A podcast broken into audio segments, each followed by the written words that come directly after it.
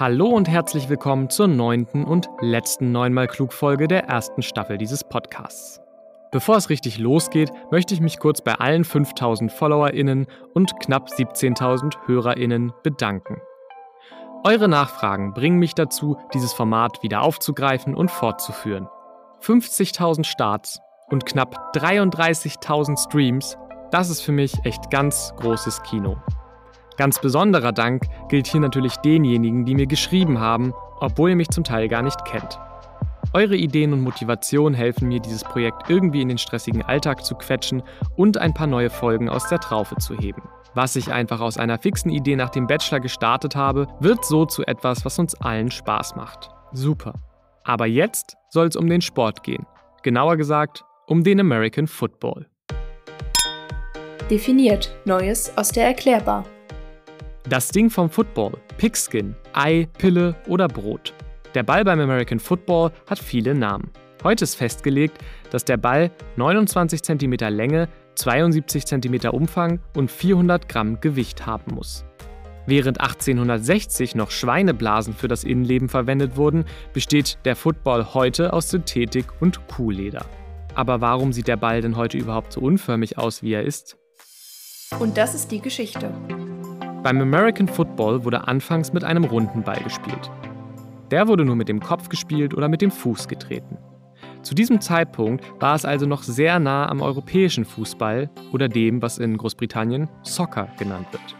Beide Sportarten basieren auf demselben Londoner Regelwerk.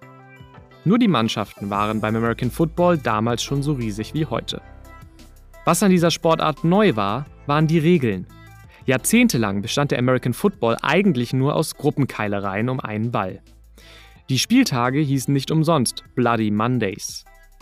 Doch plötzlich war der Sport zivilisiert und den Keilereien wurde ein Riegel vorgeschoben.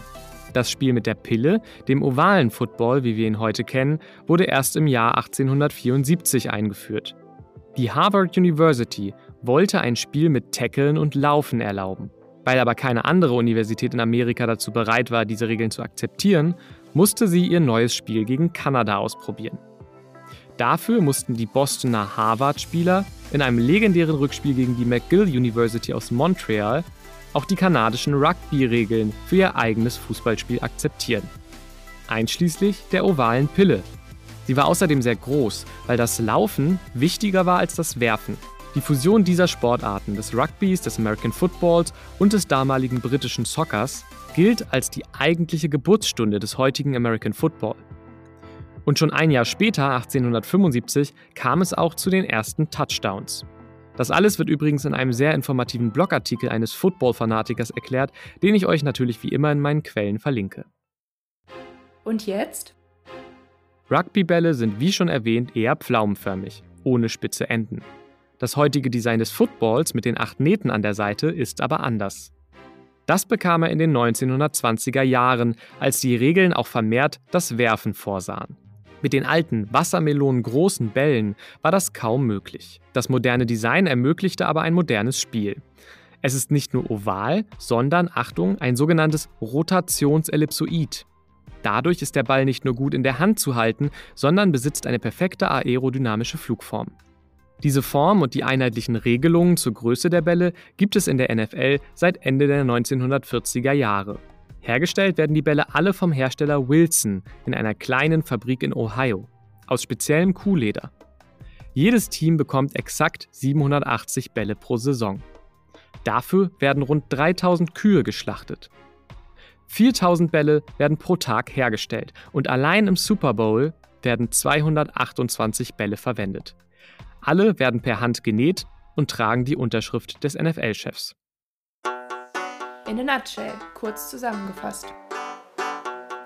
Das Ei beim American Football war also nicht immer ellipsenförmig, sondern früher auch rund und oval. Da sich der Football aber in der heutigen Form sowohl gut tragen als auch gut werfen lässt, entschied man sich für dieses Design. Im Endeffekt ist es ein Ergebnis der Fusion des britischen Soccers und des Canadian Rugbys im 19. Jahrhundert. Wenn ihr das nächste Mal einen Wilson in der Hand haltet, könnt ihr nun also mit eurem Wissen glänzen.